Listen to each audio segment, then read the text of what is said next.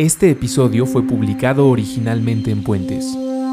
Escucha los episodios más recientes y ayúdanos a seguir elevando el debate en patreon.com diagonal antifaz. ¡Aguas! Recuperando nuestra relación sagrada con el H2O. Con Andrés Vargas Russo y Elías Catán.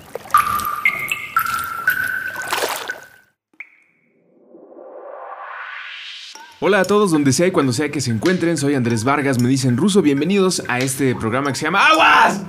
Espero que ninguno de ustedes o los que ya se acostumbraron al grito después de tantas entregas ya no brinquen si es que van en el transporte público, si es que están escuchándolo en los audífonos en la tranquilidad de su casa o en el lugar en el que decidan escuchar este y los demás programas de Puentes. A nombre del querido Elías Catán, a quien le mando un abrazo cuando nos escuche en el futuro, les doy la bienvenida a un programa en el que tratamos de hablar de nuestra relación con el agua a niveles espirituales, físicos, de escasez, de consumo, hoy especialmente de consumo en la emisión que tenemos preparado para ustedes, en una plática que estoy seguro se va a poner muy interesante y que personalmente me va a ayudar incluso a curar algunas culpas que ya escucharán a lo largo de esta emisión. Estoy platicando con la maestra Cecilia Lartigue, bienvenida a Puentes, bienvenida a Aguas. Ah, muchísimas gracias, gracias por invitarnos. ¿Ya habías grabado? Eh, en otro lado dices que sí, sí, varias veces. ¿Varias veces? Varias veces. Te vi con el doctor Luis Zambrano en un programa de YouTube de la UNAM. el de, yo creo que el de uno del Puma, ¿no? Que sí, Ecopuma. Sí, sí, sí. Sí, ahí luego en primer movimiento, pues en varios lugares. La verdad es que buscamos mucho espacios porque el programa vive en gran parte porque nos hacemos presentes. Entonces sí hemos tenido varias entrevistas de radio, televisión. Tú eh, estás trabajando en este momento en la coordinación ejecutiva, o eso dice el organigrama de la página, de Pumagua. Sí, sí, sí, así es. Pumagua tiene, bueno, primero el director es el doctor Fernando González Villarreal, y yo estoy como la coordinación ejecutiva, y luego tenemos tres áreas. Una que es la de la parte de calidad del agua, la parte de, fomento a la participación social, que le pusimos ahora, y balance hidráulico, que tiene un nombre muy rimbombante, pero que tiene que ver más bien con estrategias de ahorro de agua. Eh, ¿Hace cuánto tiene Pumagua operando?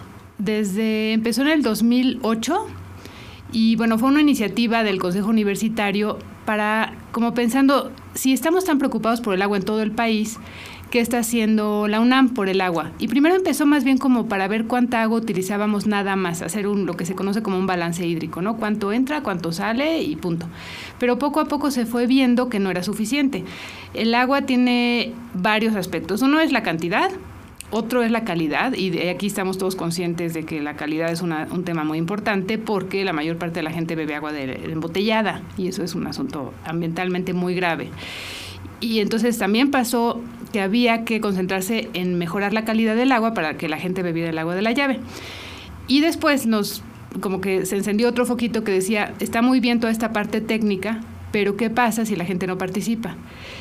Y se, entonces se decidió implementar también la parte de fomento a la participación social, como cómo involucramos a la comunidad universitaria en todo esto, porque estamos segurísimos que si no la involucramos, después todo lo que hagamos de manera técnica se viene abajo.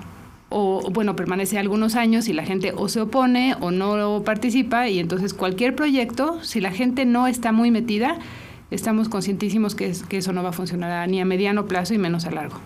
¿Por qué crees que tenemos que meter otra vez a la gente en este tema cuando debería de ser una urgencia para todos? Lo hemos platicado en este programa varias veces eh, de lo difícil que es eh, lograr en las personas al tener una plática, una advertencia, una conversación de mejores prácticas sobre el agua, que les cambie el chip para que entiendan que eso es en su beneficio y que deberían de integrarlo a su vida como el refrigerador, por ejemplo, un filtro de agua.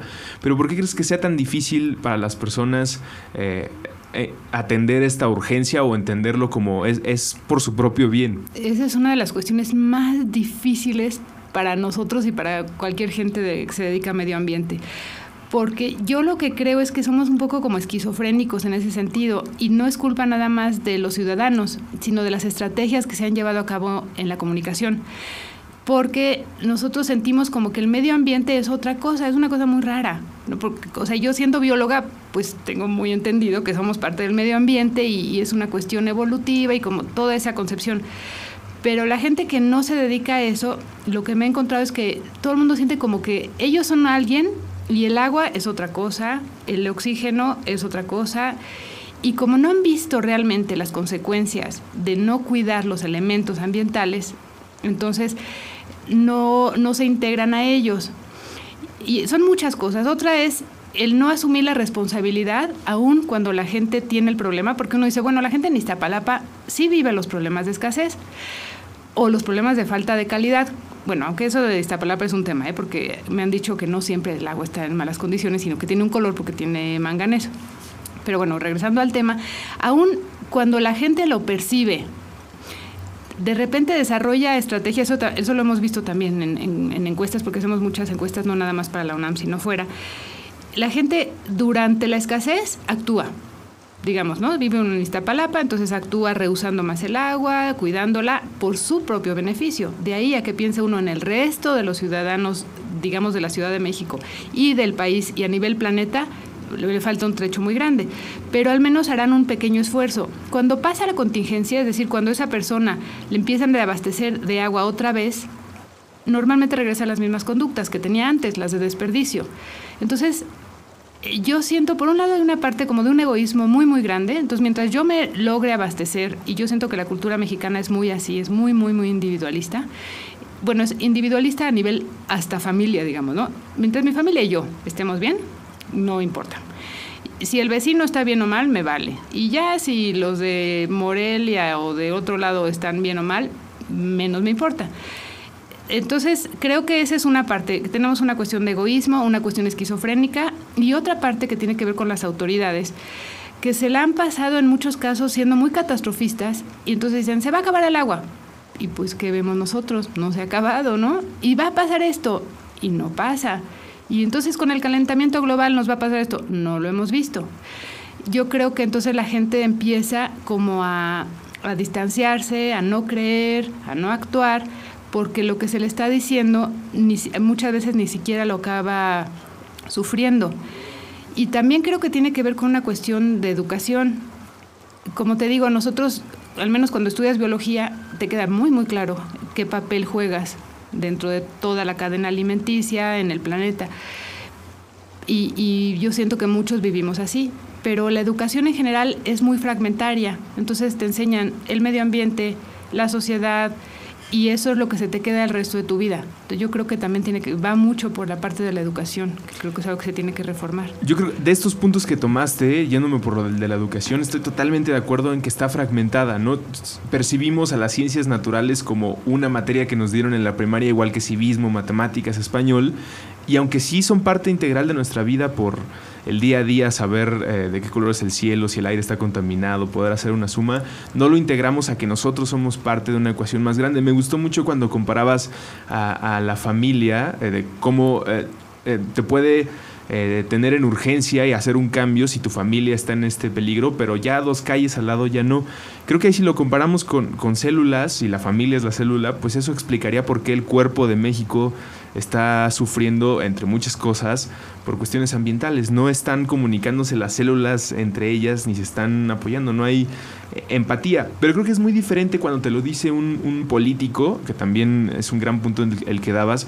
Si el político sale y nos dice, o con agua, o eh, eh, que el agua se va a acabar, que va a haber escasez, que se va a contaminar, que la debemos cuidar, se une a una línea de declaraciones y de palabras que salen de sus bocas a las que es realidad, cada vez les creemos menos, entonces se une a toda esa línea. Por eso creo que es bien importante cuando te lo dice la UNAM, cuando el ejercicio viene de gente que está haciendo estudios, que está haciendo encuestas, porque ahí no hay una búsqueda de campaña política de convencimiento para nada, sino una cuestión de alerta. Si, si, vemos a la UNAM como un microuniverso en el que se pueden operar cosas incluso más fácil porque puedes acceder a toda la, la matrícula a través de diferentes medios como sus correos, eh, carteles. ¿Cuáles cosas que llevan ahora en, Pumagua crees que ya se podrían adaptar a la, sociedad eh, en todo México de lo que les ha salido muy bien dentro de CEU o las, escuelas donde han hecho campaña? Sí, mira, la parte, las partes que podemos medir más claramente que han tenido un efecto y que es eh, evidente son las partes de ahorro de agua, porque ahí, por ejemplo, en Ciudad Universitaria, el propósito era disminuir en un 50% el suministro de agua potable, es decir, nosotros tenemos tres pozos, se sacaban cuando empezó el programa 100 litros por segundo, para que lo puedan dimensionar son como cuatro albercas olímpicas al día. Ahora ya extraemos tres albercas y un poquito, que son como 77 litros por segundo. Nos falta más, ¿no? Pero lo que, lo que requerimos, y ahí necesitamos apoyo de las autoridades también, es cambiar las tuberías, porque son tuberías algunas de hace 50 años o más, otras son de materiales que no son muy buenos, pero ahí está un resultado muy concreto. En la parte de calidad del agua, el agua ya se puede beber de la llave y lo estamos nosotros promoviendo que la gente tome el agua de la llave. Nosotros no nada más, ya se cambió la dirección de obras cambió el, sistema de desinfección, ahora tenemos otro que es automatizado, entonces ya no tenemos problemas con el cloro, que era lo único en lo que había problema antes, ya no hay ni ese problema, y nosotros monitoreamos semanalmente todos o sea, los parámetros más importantes para saber que la calidad del agua está bien y además eh, revisamos toda la norma cada seis meses, la 127, que es la que aplica en este caso. Entonces ya se puede beber el agua de la llave, eso es, creemos que es un, un gran logro porque la gente desconfía, bueno, son dos cosas. Uno, ya se puede beber, ahora tenemos que tener la confianza de la gente, que es de lo más difícil, para que se la beba. Estamos eh, promoviendo que se pongan bebederos, unos que nosotros mandamos diseñar para que cumplan con ciertas características. Y la otra parte de calidad del agua que también ya se avanzó es que la Dirección de Obras renovó la planta de tratamiento, la principal, desde el 2012. Entonces el agua eh, tratada con la que se riegan algunos jardines que por ejemplo las islas, la parte donde está Rectoría, esa agua ya es totalmente limpia. Cuando empezó Puma Agua se encontró hasta salmonela en el agua de riego. Entonces ahora ya digo, no se la pueden beber, ¿no? Eso es muy importante decirlo, es agua tratada, pero la gente puede acostarse en los jardines sin ningún problema. Eso también ya se logró. En la parte de comunicación nos falta hacer una encuesta para ver qué tanto la gente ha cambiado percepciones, actitudes, conductas. Hicimos una al principio y entonces ahí nos dimos cuenta de cosas muy interesantes, como que la gente no se da cuenta del desperdicio que existe en Ciudad Universitaria, porque como ahí siempre hay agua, como tenemos los pozos, entonces la gente, en cuanto no hay problema, menos percibe el problema, ¿no? Digo, en cuanto no hay escasez, no percibe los problemas de desperdicio, porque ahí está, abre uno la llave y ahí está. Y bueno, encontramos varios problemas eh, de percepciones y actitudes y lo hicimos por cada grupo, por estudiantes, académicos, etcétera. Y ahora lo que nosotros queremos ver es qué tanto ha cambiado en este tiempo. La verdad es que en esa parte tenemos que ser muy modestos, yo creo que es, es lo más difícil de cambiar. Lo que nosotros nos hemos enfocado mucho es a dar eh, por un lado, comprometer a las autoridades a llevar a cabo acciones. Entonces, en todas las instituciones como las facultades, los institutos, las direcciones, ya más del 80% pusieron su medidor de consumo, también están poniendo medido, este, bebederos. Algunos han cambiado los jardines para poner vegetación del Pedregal de San Ángel que no requiere de riego van a nuestros talleres y nosotros les damos medallas virtuales, digamos, ¿no? en nuestra página, de acuerdo con las acciones que ellos realizan. Y podemos decir que al menos 80% de ellos tienen al menos una acción y como el 40% tienen eh, tres acciones o más en esa parte hemos avanzado muchísimo. Ahí sí están los resultados y se pueden medir. Esas acciones son voluntarias. Son voluntarias. Eso, eso hay que decir. Nosotros no tenemos presupuesto, tenemos un presupuesto muy, muy, muy, muy reducido. Todo lo que hacen los... Ah, me faltó una, que es cambiar los muebles de baño por muebles de bajo consumo. Esas inversiones que son bastante altas en, mucho, en muchos de los casos, sobre todo el de cambio de muebles de baño, los hacen las instituciones. Eh, la Facultad de Veterinaria, la de Medicina, han sido muy participativos y lo han hecho. Entonces, eso ahí está. La parte que, que, te digo que es más difícil es la de la comunidad. Y no es la más difícil de medir, es la más difícil de cambiar también. Porque, como te digo, no hay, o sea, no hay escasez, entonces la gente dice, ¿para qué voy a hacer algo? Y además no es ni mi casa, además no pago el agua. O sea, son varias consideraciones. Entonces, en esa parte tenemos que medirlo y yo creo que es en donde, mm, honestamente, tendríamos yo creo que menos efecto hasta ahorita sí nos conocen la, gente de las instituciones, ya están haciendo cosas. Eh, bastantes estudiantes nos conocen, pero de ahí a que hayan cambiado sus conductas, creo que falta. Es, un, proceso muy, muy largo. Lo que, en lo que nosotros hemos avanzado mucho en ese sentido es más bien en hacer los partícipes de investigaciones, auditorías del agua, para que vean cómo está el agua en, sus, en los SHs, por ejemplo, y en las prepas, y mucho en esa parte académica tenemos un festival también cultural, entonces entrarle al agua, un poco por lo que platicábamos al principio de cómo hacerle, porque el tema del agua es un tema fundamental y todo el mundo te lo va a decir. el agua es lo más importante del mundo, el agua. Pero yo siento que estas campañas de se va a acabar el agua, este, han llevado a que los, sobre todo los jóvenes, y eso lo hemos medido también, tienen un sentimiento de culpa espantoso. Entonces hicimos un concurso de relatos y, las frases que ponían de verdad que eran para asustar a cualquiera. decir, somos unos irresponsables, merecemos lo peor como seres humanos por lo que hemos hecho con el agua. Y, y, nosotros también hemos encontrado literatura que dice que lo que suele pasar cuando alguien siente ese nivel de culpa es que se paraliza y entonces ya no hace nada, porque viene la parte como fatalista de decir, pues si ya va a pasar, pues ya mejor no hago nada, ¿no? Me espero a que pase. Lo que nosotros intentamos es hacer festivales alegres, este, cuestiones como que más lúdicas, para cambiar esa percepción, pero también requiere bastante tiempo, no es algo que nos va a salir eh, en dos, tres años. No, tiempo y convocatoria. Yo el otro día platicaba con Elías así, si fueron 500 años para despegar a los pobladores de este lugar, de su relación con el agua, esperemos que no sean otros 500 años para recuperar la relación de cómo veíamos al lugar en el que se desarrolló la civilización, la ciudad y lo que tenemos ahora.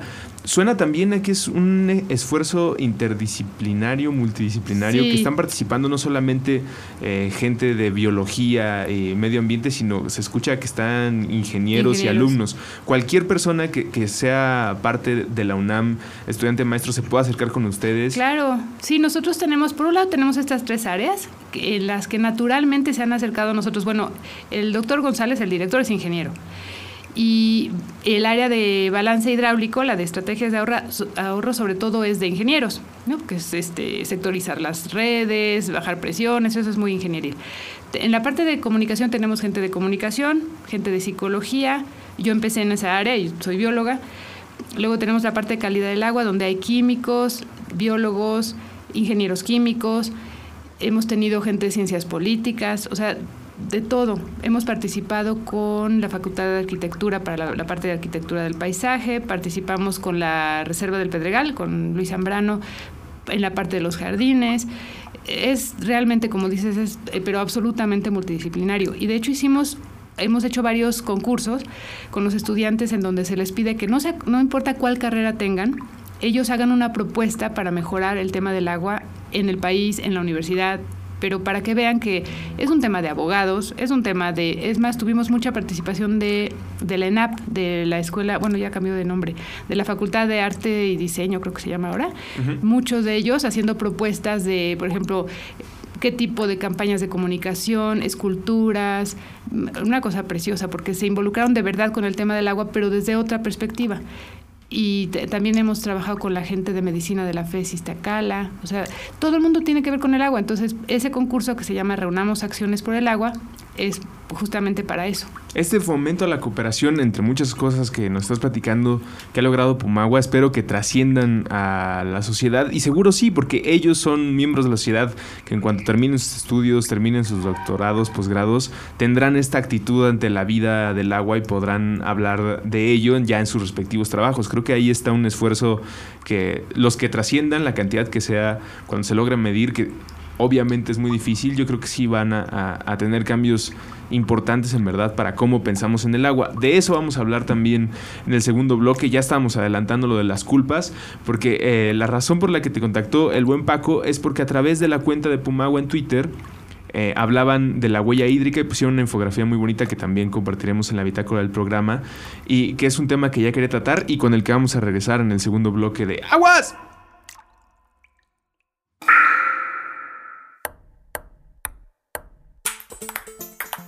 Prestar pensamientos, pelotear partidos, platicar películas, palidecer por placer, pintar paisajes públicos, postularse para Padawan, pasear por planos paralelos, percibir pequeñas partículas, por palabra procrear planetas para par, progresar por plataformas pixeleadas, pulir parlamentos, proteger paraísos, pa, pa, pausar.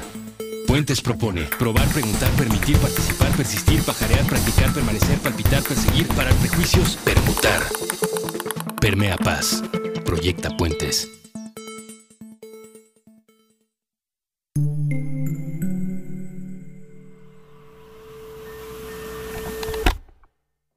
Un libro es un puente, una canción es un puente, una película es un puente, una computadora es un puente, un balón es un puente, un plato es un puente. Aquí tratamos de hacer que crucen todos. Meta. Cultura pop en 60 minutos. Con Evaristo Corona. Lunes a viernes 4 de la tarde. A través de puentes. Estamos de regreso en este. Ayúdame, Mitzi. Estamos de regreso en este programa que se llama. ¡Agua! Perfecto, yo no grité. Gracias, Mitzi. Y saludos al buen Elías, que ya estará pronto de regreso en las grabaciones de este programa, mismo que pueden revisar todos los episodios en puentes.me, igual que los demás programas que hacemos con mucho cariño para todos ustedes. Recuerden que está programas de los Simpsons, de Star Wars, de música, entrevistas de una hora sobre la carrera de diferentes personajes, diseñadores, arquitectos y un largo etcétera que los invito a conocer en puentes.me. Estamos platicando el día de hoy con la maestra Cecilia Lartigue, hablamos sobre el trabajo de Pumagua. Y en este bloque me gustaría platicar sobre culpas, gastos y una percepción que rebasa a la universidad y a la social, que es empezar a verlo todo azul, como el otro día estaba escuchando en una de estas pláticas de TED, que me gusta mucho revisar, eh, una, una maestra hablaba sobre la huella hídrica y sobre eh, cuánta agua se requiere para muchas de las cosas que consumimos, y ella decía que si pudiera ella apretar un botón para que cambiara algo en las personas, haría que tuviéramos un filtro para ver el costo de las cosas, no en dinero, sino en agua. Es decir, que pudieras ver un delicioso plato de un filete delicioso, increíble, y que lo pudieras ver en un tono azul que representara cuánta agua se gastó. Y de ahí pueden salir muchas culpas de, bueno, entonces no debo gastar nada, no debo de, comprar nada, debo quedarme quieto porque estoy espantado. Para empezar toda esta plática me gustaría que habláramos exactamente qué es la huella hídrica. Ay, sí, sí, sí.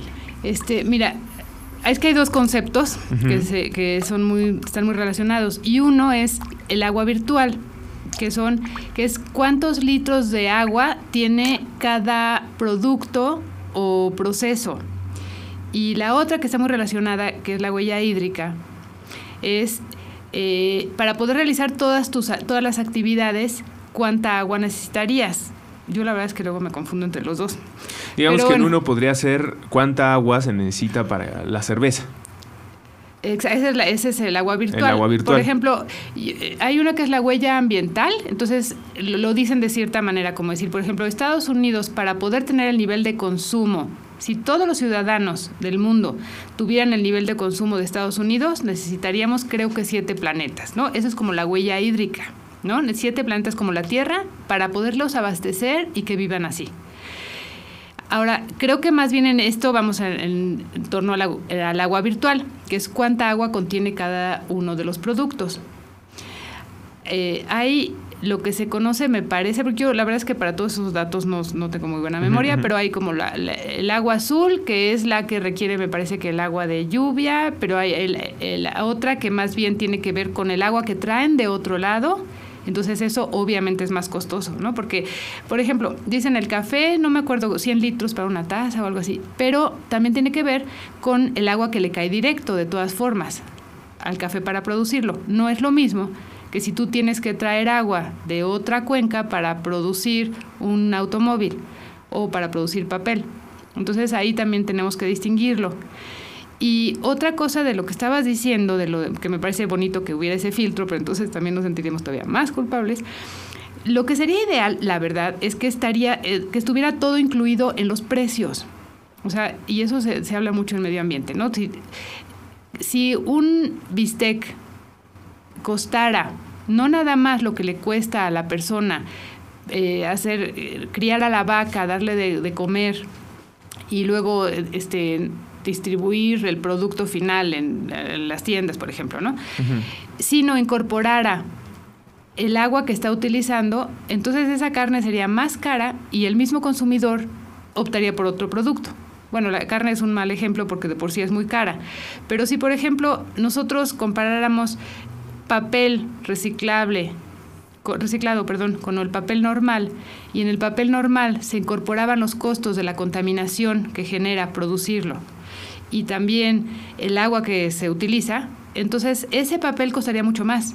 Y entonces nosotros de manera un poco más natural optaríamos por el otro papel, por el, por el papel reciclado.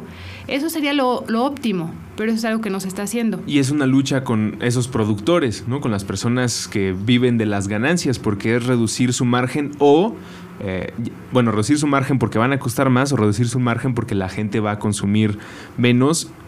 Nosotros lo podríamos decir como más conscientes. Exacto. ¿no? Sabiendo cuánto cuestan cada cosa.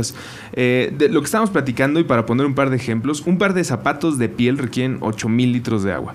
Una camiseta de algodón, 4100 litros de agua. Un vaso de leche, 200 litros de agua. Una taza de café, 140 litros de agua. Una hoja de papel A4, como la, la, esa es la estándar, eh, 10 litros de agua. Que es algo que no percibimos y creo que tiene que ver con el dinero, o yo así lo siento, hablando de mi experiencia personal, desde niño estoy acostumbrado a que las cosas valen lo que dice la etiqueta y lo que me alcanza para comprar. Claro. No tengo la idea de cómo se construyó y cuál fue el proceso. Por ejemplo, el de las vacas, pues sí está muy obvio, necesitan tomar agua el ganado para que puedan crecer y después convertirlas en producto y mandárnosla, pero yo no jamás pensaría que para mis tenis se ocupó tanta agua. Claro. Sí, que tiene que ver con criar a la vaca, tiene que ver con, y no nada más con la, cantidad de agua que se ocupa, eh, también está la parte de la contaminación, que eso no lo consideramos mucho, pero la parte de curtir la piel es, es, una contaminación espantosa y además de una cantidad de litros de agua que uno no se puede imaginar. Pero te digo, esa es una, yo tengo lo mismo, hay una culpa espantosa cada vez que uno va a comprar algo, pero lo, la verdad es que como se debería de resolver es como te digo, por los precios. Y entonces ahí se estaría, todo el mundo estaría asumiendo su responsabilidad, no nada más el consumidor, el consumidor final, que es el que se, ahorita se le está cargando todo.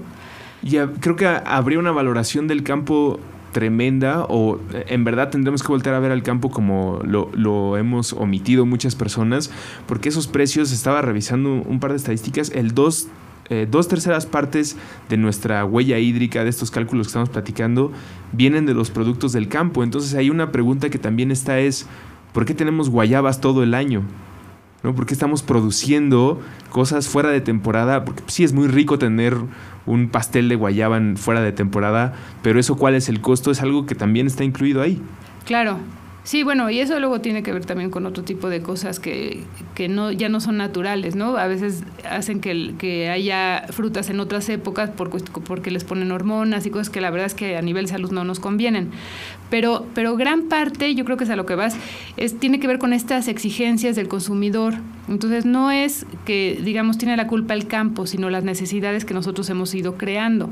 Entonces el, el campo, por llamarlo así, responde a ellas, a nuestras necesidades y nos da los productos que queremos.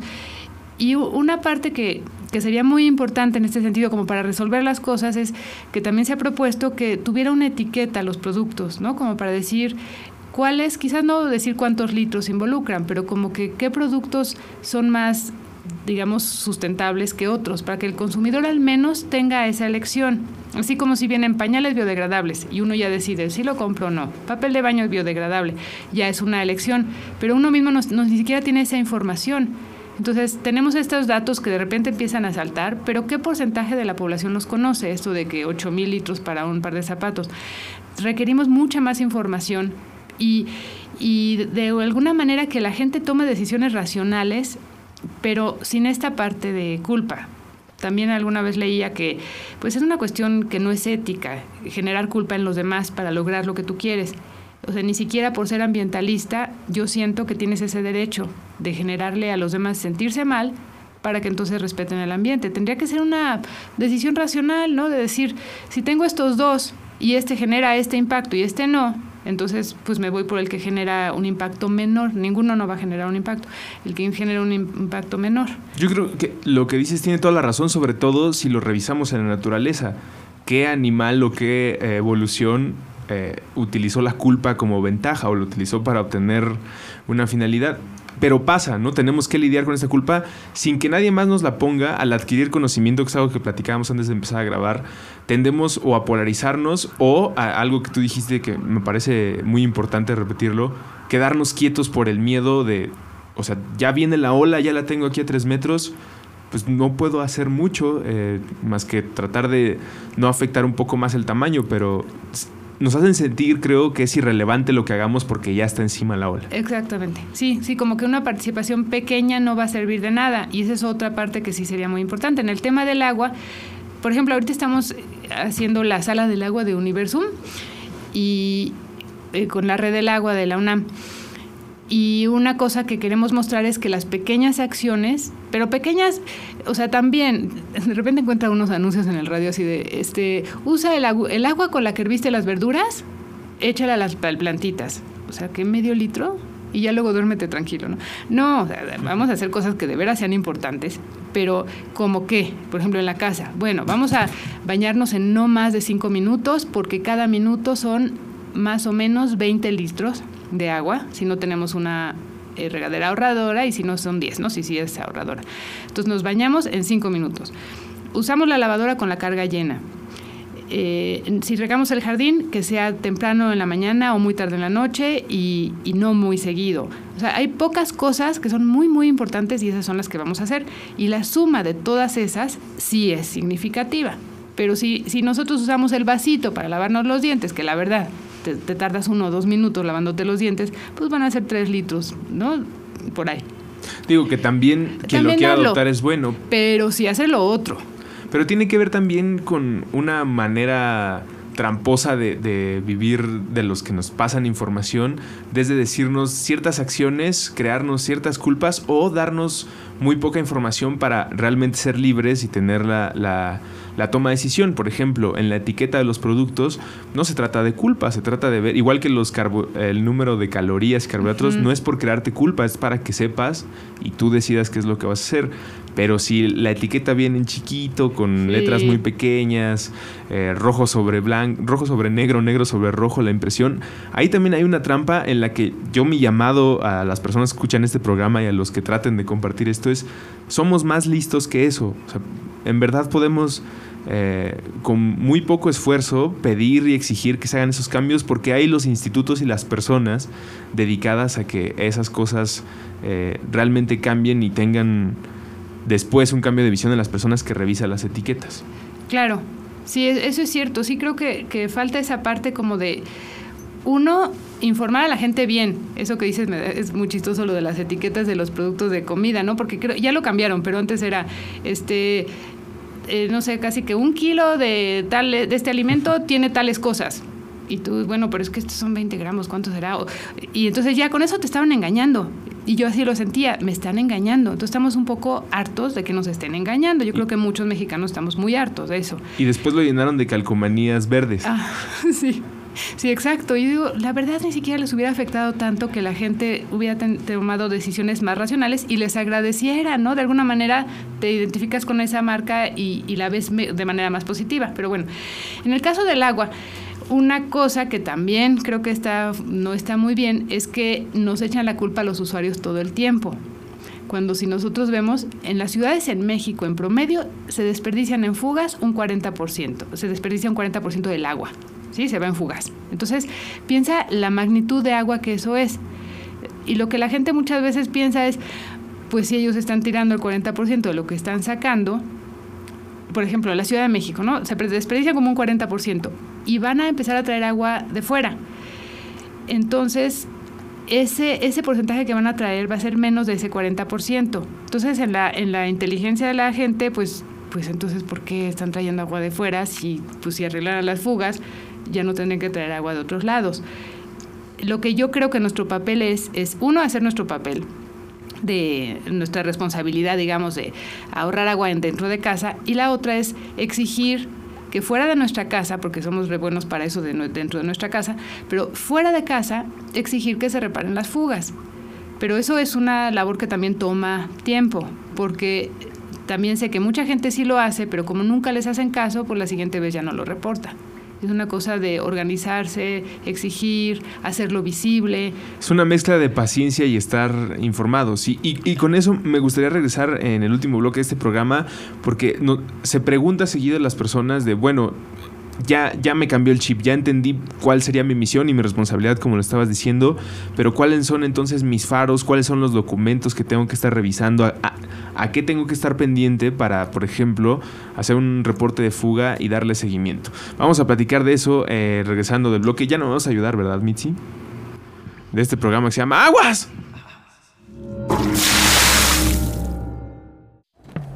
A partir del 15 de septiembre, Puentes invita a un acto de desobediencia civil, uno de los más pacíficos e íntimos. Escuchar música. Pensaremos en cómo solucionar los problemas de nuestro país a través de las reflexiones de mexicanos que nos inspiran. Desobediencia civil. Una producción de Puentes en Spotify. Escúchala desde nuestro perfil. Puentes MX.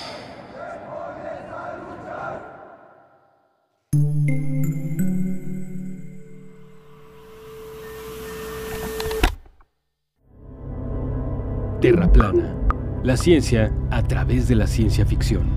Con Andrés Vargas y Edgar Vergara. Nuevo episodio todos los lunes a las 9 de la noche. Puentes.me.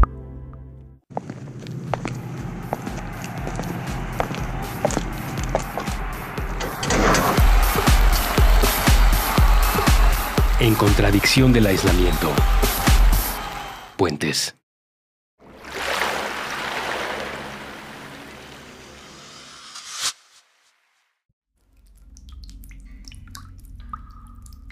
Estamos de regreso en el último bloque de este episodio de Aguas, en el que hablamos sobre huella hídrica, eh, agua virtual, nuestro consumo, los esfuerzos de Pumagua. Y nos quedamos platicando con Cecilia de, bueno, entonces, ¿a dónde debemos voltear? ¿Cuáles son las cifras y parámetros, por ejemplo, en el, en el recibo del agua? ¿no? Que la mayoría de las personas solamente se fijan en cuánto deben, ¿no? para saber si lo van a poder pagar a tiempo o van a tener que ir a hacer la fila a SACMEX para poderlo pagar. Pero ¿en dónde estarían las cifras que tendríamos que revisar? Una fuga eh, de agua, la información de Pumagua, ¿cuáles serían eh, los sitios que tú recomendarías a las personas de estar al pendiente si es que en verdad quieren tomar esta responsabilidad y, darle el seguimiento? Mira, pues dentro de casa, si quieres empezamos por ahí, lo que uno debe hacer es revisar el recibo. La verdad tenemos suerte en la Ciudad de México porque el recibo es bastante bueno. Vienen gráficas, nosotros hemos revisado en otros lados y les viene la cifra y, eso cada año a veces, ¿no? ¿En, México? En el país. Ok. Sí, porque hicimos un estudio y de hecho encontramos que las conductas positivas de reuso, ahorro, se relacionan con que la gente entienda bueno, revise y entienda su recibo de pago. Hay una relación directa. Entonces, a los organismos operadores tipo SACMEX les conviene poner recibos que tengan más información que nada más el monto. Y uno en el DF pues puede fácilmente revisar eso, revisar los consumos y entonces eh, tomar estrategias, las que decíamos, que son las importantes, para disminuir su uso de agua. Hay que revisar que no haya fugas dentro de casa, por ejemplo, la típica es la de los excusados, eso es el, zapito es así de los principales lugares donde hay fugas y uno se, se, ve porque el espejo de agua del excusado se mueve, entonces eso quiere decir que tiene una fuga y si quieren hacer la prueba pues le echan colorante en el tanque y van a ver que baja hasta donde está el ¿cómo se llama? Bueno, la parte de abajo, ahí lo van a ver. Donde está sellada la taza. Exacto, la taza, donde pasa la taza. Esa es una. Otra cosa es, eh, pueden fijarse cuando no hay consumo en casa, pueden salir y ver si el medidor, si es de estos que giran, si, si, está girando, y eso quiere decir que hay una fuga, porque pues no debería estarse moviendo si no estoy consumiendo agua. Que es lo mismo de la luz, y ahí solamente me gustaría hacer el paréntesis, muchas veces las personas pueden tomar decisiones a partir de gastos, ¿no? Que es, porque estoy pagando tanta luz? A ver, ¿dónde alguien se está robando mi luz y buscamos el diablito? Pues la misma actitud deberíamos tener con el agua, porque también es un gasto. Sí, lo malo es que el agua es muy barata, la verdad, o sea, la gente le parece que paga mucho cuando está pagando una la mitad o la tercera parte de lo que está pagando en el celular. Eso hicimos una encuesta y, sí me parece terrible porque el agua el agua es gratis, es cierto, por cuando cae del cielo, pero el servicio cuesta mucho dinero. Entonces, sí hay que ser responsables con, con un líquido que tampoco es que sea tan abundante y con un servicio que es muy costoso.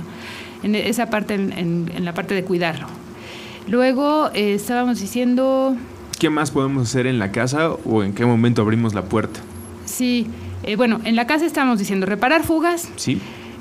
ver que los muebles sean ahorradores, las, tanto los excusados, que ya hay una norma, que no deben de ser de más de 6 litros, como las regaderas, que son de 10 litros por minuto, que la lavadora siempre sea con carga llena y el regado del jardín, ¿no?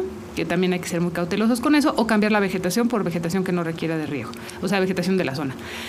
Esas son dentro de casa. Fuera de casa está esta parte de, se puede hacer vía SACMEX o vía la delegación, reportar las fugas.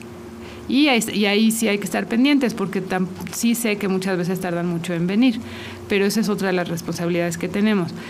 Y la otra es, bueno, consultar, si les interesa saber de cosas que tengan que ver con el agua, pueden meterse a la página de Conagua, que eso es muy fácil.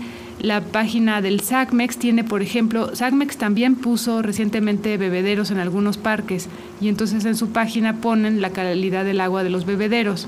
Creo que no está muy actualizada, pero, pero es un paso que ya dieron. Entonces también hay que revisar eso.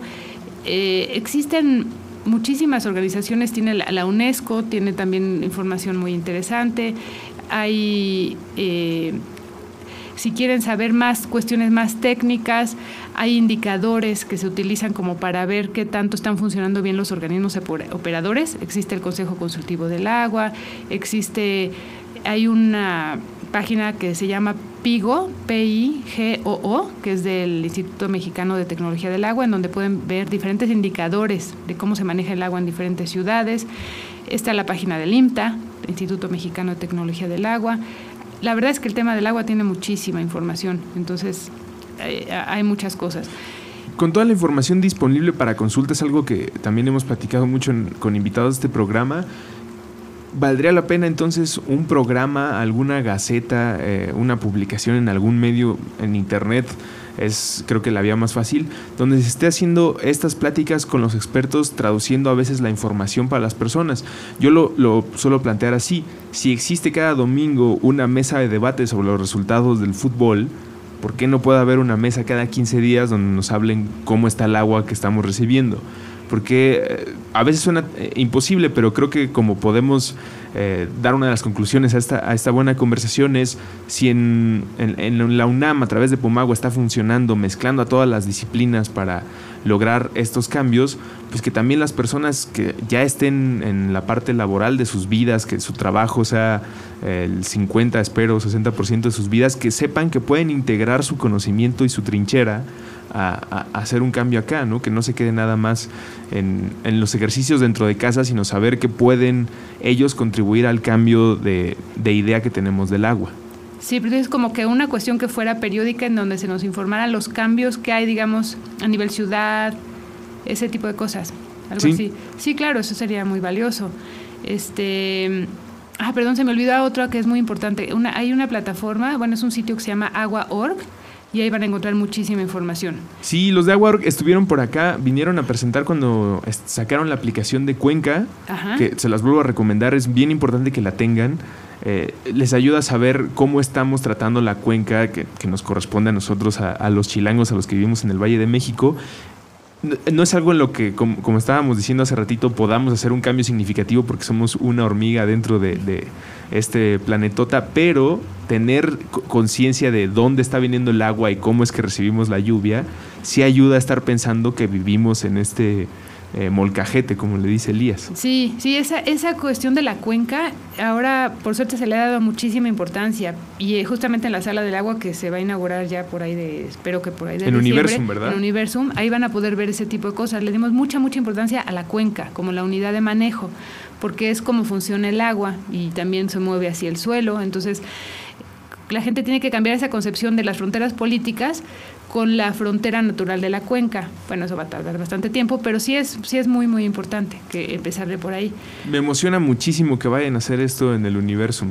Sí, sí, sí, Y va me- a estar bien padre. Pero, pero entonces ya está para diciembre de 2015. Estamos viendo cuándo se va a inaugurar, Ok. pero eh, eh, se plantea que sí. Sí, yo creo que sí, para diciembre ya estará. Y además me gusta mucho, dado que Universum sí es un sitio, a mí me gusta visitarlo y pues dejé de ser niño hace muchos años, pero al, al que se lleva a los niños normalmente de excursión, en vacaciones, es un lugar así y que el mensaje eh, que hayas platicado tenga que ver con este lado positivo y una experiencia alegre, sí de conocimiento, pero que no eh, vaya a hacerle a los niños lo que tal vez me, le pasó a mi generación, que era un constante miedo de ya se acabó el agua, perdón por dejarte este planeta, a ver si lo puedes resolver, y que tenga que ver con una actitud positiva. Estoy totalmente seguro que solamente sí se pueden hacer cambios significativos. Sí, yo también creo. Es como, como decir, yo quiero ser parte de una de un cambio positivo, es lo que queremos que la gente piense, ¿no? O sea, estamos nosotros ofreciendo, por ejemplo, con Pumagua estamos ofreciendo un cambio para mejorar las cosas. Y entonces lo que queremos es que los estudiantes, los académicos, los trabajadores se unan a él, pero como algo positivo. Y, y ese es como el mensaje que creo que se tiene que empezar a mandar en el agua y en todos los temas ambientales. Eso. Eh, pues creo que como conclusión espero que les haya funcionado, además de todas las cifras, datos y sitios. Si ustedes están teniendo sentimientos de culpa como yo sobre su consumo de ropa, comida y empiezan a tener este filtro azul más porque ustedes se lo están montando que porque eh, existe una pastilla que lo active, pues que sepan que sí está bien estar preocupados porque nos ayuda a tener una visión del problema, pero no podemos quedarnos ahí porque lo único que nos hace es paralizarnos y creo que en este momento, ante la crisis que tenemos en ese y muchos otros casos, una de las peores cosas que podemos hacer es no hacer nada. Exactamente. Entonces hagamos algo que sea bueno, que sea positivo y que sea alegre. Visiten Pumagua, los pueden seguir en, en Twitter. Yo así los encontré Sí. y ahora que los sigo, Sí, Twitter, presentan muy buena información. Es Pumagua, ¿verdad? Es Arroba. Pumagua, está la página de Pumagua y pueden ver todo lo que hacemos. Tenemos un boletín si se quieren este, inscribir también. Y tenemos las redes sociales todo el tiempo. Acabamos de sacar un corto, un cine minuto que la verdad vamos a empezar a, a poner ahí en YouTube y en donde se pueda. Que es una historia de ficción que fue un guion de los estudiantes de las CCH, de CCHs, creo que ganaron porque era un concurso CCHs prepas. Y entonces ya los producimos con la Fundación Todo por el Cine y ahorita ya los vamos a empezar a promover. Igual en este tono alegre, ¿no? Para que no sea una cuestión a donde nadie quiere entrar. Seguro, lo voy a poner en la bitácora. Ya está en YouTube, ¿verdad? Ya está en YouTube desde Perfecto. Agarraré esa y toda la información que estuvimos platicando eh, para que ustedes la revisen en puentes.m junto a la publicación de este programa. Vienen todas las ligas, documentos, fotografías y el, eh, el cine minuto que nos está platicando Cecilia, a quien le agradezco muchísimo haber venido a platicar con nosotros. ayer. No, pues muchas gracias otra vez por Espero que nos encontremos nuevamente eh, Claro por acá en Aguas. Igual a todos ustedes, gracias por escucharnos. Nos escuchamos la próxima semana. Los martes a las 9 publicamos nuevo episodio y ahí se queda en la nube para cuando ustedes decidan consultarlo. Aunque espero, a diferencia de todos los demás programas, que este algún día caduque y ya no sea un problema y tengamos que estar hablando del agua. No por lo menos como lo hacemos en este momento y que se haya nada más una sola cuestión alegre eh, sobre cuáles son nuestras formas de agua favorita. Gracias a Mitzi en los controles y pásenla muy bien. ¡Aguas! Recuperando nuestra relación sagrada con el H2O. Con Andrés Vargas Russo y Elías Catán. Puentes.